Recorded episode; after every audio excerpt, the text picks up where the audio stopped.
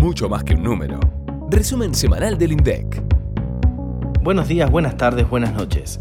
Bienvenidos al episodio 78 de Mucho más que un número, el podcast del INDEC con la información estadística más actualizada de la Argentina. Comenzamos 2022 con nuestra recién inaugurada sección Noticenso, en la cual te traemos novedades sobre el operativo estadístico más importante del país. En esta oportunidad queremos contarte cómo nos estamos preparando para el censo 2022.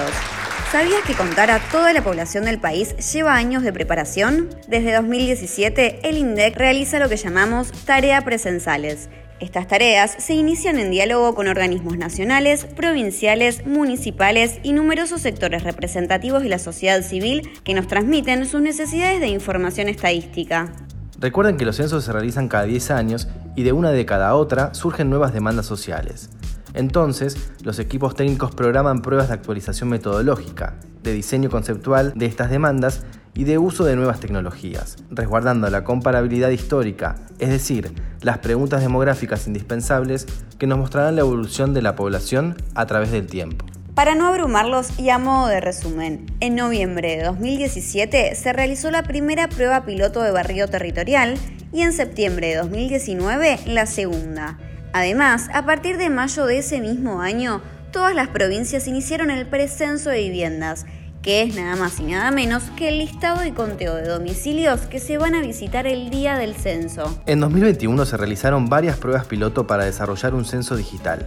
Como resultado, tendremos la posibilidad de autocensarnos a través de una aplicación web abierta durante dos meses antes del día del censo, el día de la visita de las y los censistas a cada una de las viviendas del país. Finalmente, se deben acordar que hace pocas semanas se realizó un censo experimental, la prueba final para afinar los últimos detalles, que incluyen el desarrollo de los sistemas informáticos de captura, gestión y procesamiento de datos y la logística de distribución de la estructura censal. Si querés conocer en detalle cada una de estas tareas preparatorias, puedes ingresar a www.censo.gov.ar y accedes a toda la información. Continuamos el primer episodio del año con el calendario semanal. Presentamos los resultados de la encuesta nacional a grandes empresas, la ENGE, encuesta que se realiza a las 500 empresas más grandes del país. Pero ¿cómo se determina cuáles son las empresas más grandes? Se utilizan las ventas y los márgenes de intermediación financiera para estimar el valor de su producción y en función de ello se seleccionan las de mayor valor.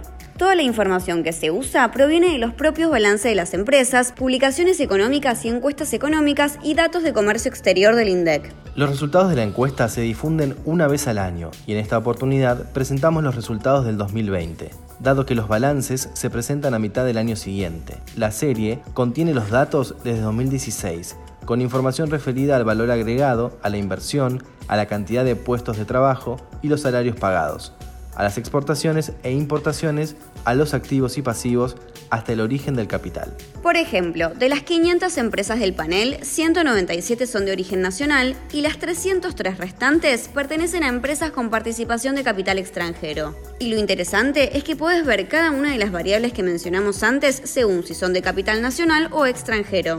Así es, si tomamos el total de puestos de trabajo del panel, el 40,6% corresponde a las empresas de capital nacional y el 59,4% a las del capital extranjero.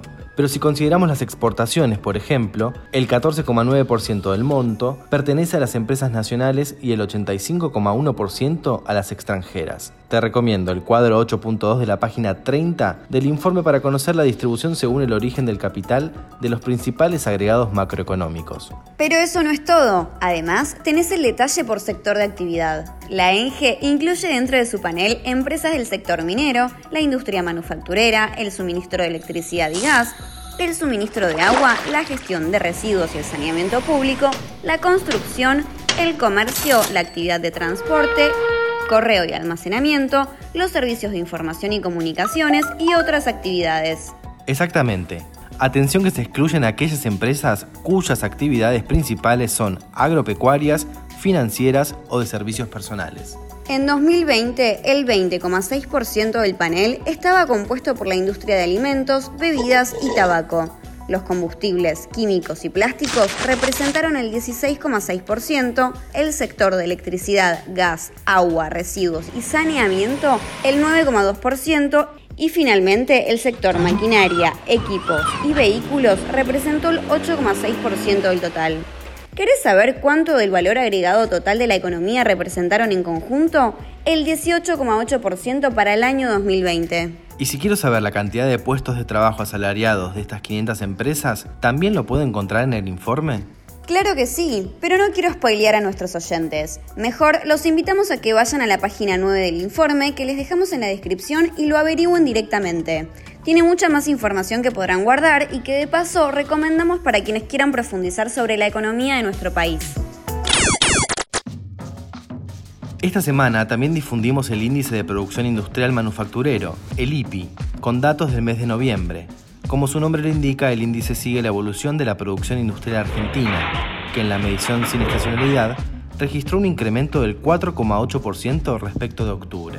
Con relación al mismo periodo de 2020, el IPI creció 10,1% en noviembre. La mayoría de las ramas de la industria crecieron en la comparación interanual. 14 de las 16 divisiones que componen el índice registraron alzas, cuando en octubre habían mostrado una variación positiva 12 divisiones. El ranking de las categorías que mostraron mayores subas está conformado por prendas de vestir, cuero y calzado, con un crecimiento del 67,1% interanual. Otro equipo de transporte con alza del 66,6% y vehículos, automotores, carrocerías, remolques y autopartes que aumentó su producción 22,9% respecto de noviembre de 2020. En el acumulado de los primeros 11 meses del año, el IPI manufacturero mostró una suba de 16,3% al compararlo con el mismo periodo de 2020 y las mismas ramas que lideraron el crecimiento en noviembre lo hicieron en el año, aunque en otro orden. Otro equipo de transporte mostró el mayor incremento en 2021, seguido de prendas de vestir, cuero y calzado y vehículos automotores, carrocerías, remolques y autopartes, ocupó el tercer puesto. Finalizamos el recorrido de la primera semana del año con el informe estadístico del sector de la construcción, también con los resultados del indicador sintético de actividad, el ISAC, de noviembre. En la comparación con el mismo mes del año anterior, el índice exhibió un aumento del 8,4%. Recordá que este índice se construye tomando como referencia el consumo aparente de los insumos requeridos en la actividad de la construcción y que podés ver la evolución en el tiempo de cada uno de los componentes. Eso mismo. Por ejemplo, los insumos con mayores subas en noviembre en comparación con el mismo periodo 2020 fueron asfalto con un alza del 66,2%, mosaicos graníticos y calcáreos que crecieron el 30,8%, hormigón elaborado con suba del 20,8%, hierro redondo y aceros para la construcción que aumentó un 14,1%, seguido... Bueno, la lista continúa, pero te invito a que repases haciendo clic en el informe que te dejamos en la descripción, donde además podés consultar la cantidad de puestos de trabajo registrados, la superficie autorizada para construir y los resultados de la encuesta cualitativa realizada a las empresas sobre las perspectivas para los próximos meses. Mark, eh, no, eh, línea de referencia. Ahora sí, la sección más esperada por todos nosotros y que al igual que en el episodio anterior hemos renombrado por un tiempito ya que quien responderá a las consultas de nuestros oyentes será el director técnico del INDEC, Pedro Línez. ¿Cómo comunicarte con nosotros? Tenés varias opciones. Nos puedes escribir al 11 32 06 70 10 o por nuestras redes sociales. Seguinos, estamos en Facebook, Twitter, LinkedIn e Instagram. Muchas gracias Pedro por comenzar el año con nosotros y resolver las dudas de nuestros interlocutores. Comencemos por la pregunta que Lorena nos envió por Instagram y dice, ¿cuándo estarán los resultados del censo 2022? Hola Lorena, ¿qué tal? En primer lugar, te quiero dar las gracias por la consulta, porque tu pregunta es bastante frecuente y es muy relevante teniendo en cuenta las novedades previstas para el próximo censo. El próximo censo de población se va a realizar en dos instancias. La primera comienza en marzo con el censo digital, que va a estar abierto durante dos meses y le va a permitir a quienes elijan esta modalidad autocompletar el cuestionario desde cualquier dispositivo móvil con conexión a Internet. Aclaro que quienes tomen la responsabilidad de responder deben contar a cada uno de los integrantes de su hogar, así se ahorra tiempo, ganamos en precisión de datos y en recursos del Estado. Pasados esos dos meses, en mayo será el día del censo. Ese día los censistas visitarán todas las viviendas de la República Argentina y harán las entrevistas directas a quienes no hayan completado el cuestionario digital. A quienes lo hayan respondido previamente vía internet, solo les pedirán el comprobante de finalización. Toda la población debe esperar la visita de las personas acreditadas por el INDEC o acreditadas por las direcciones provinciales de estadística para garantizar que nadie quede sin censar. Por eso se decidió que esa jornada es feriado nacional.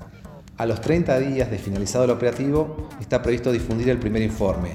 A los 8 meses los resultados totales provisorios y los datos definitivos se publicarán aproximadamente 13 meses después de la realización del censo.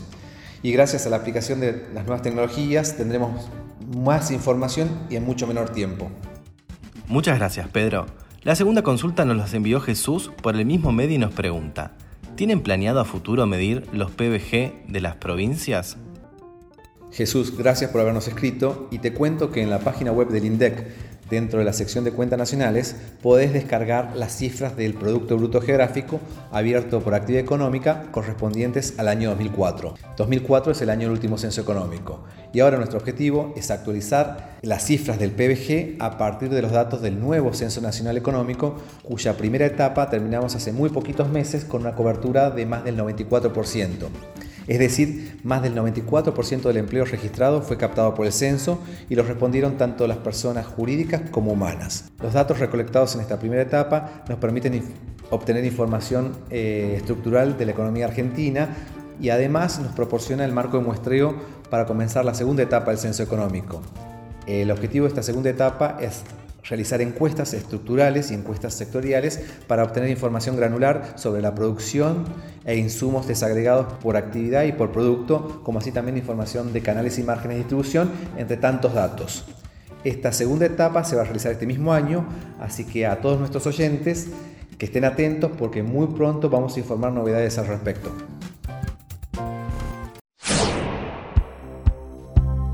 Muchas gracias por las respuestas, Pedro. Así llegamos al final de este episodio. Pero antes de despedirnos, te anticipamos las publicaciones que nos esperan la próxima semana.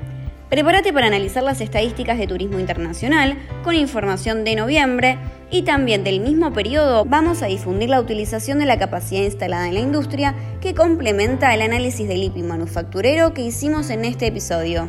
Además, vas a conocer la dinámica de octubre en los sectores que conforman el indicador sintético de servicios públicos y sobre el cierre de la semana se publican los resultados del último mes del 2021 del IPC. Viste mucha información relevante. Así que te esperamos el viernes próximo para repasar juntos los datos más destacados. ¿Dónde? En mucho más que un número. ¿Dónde si no?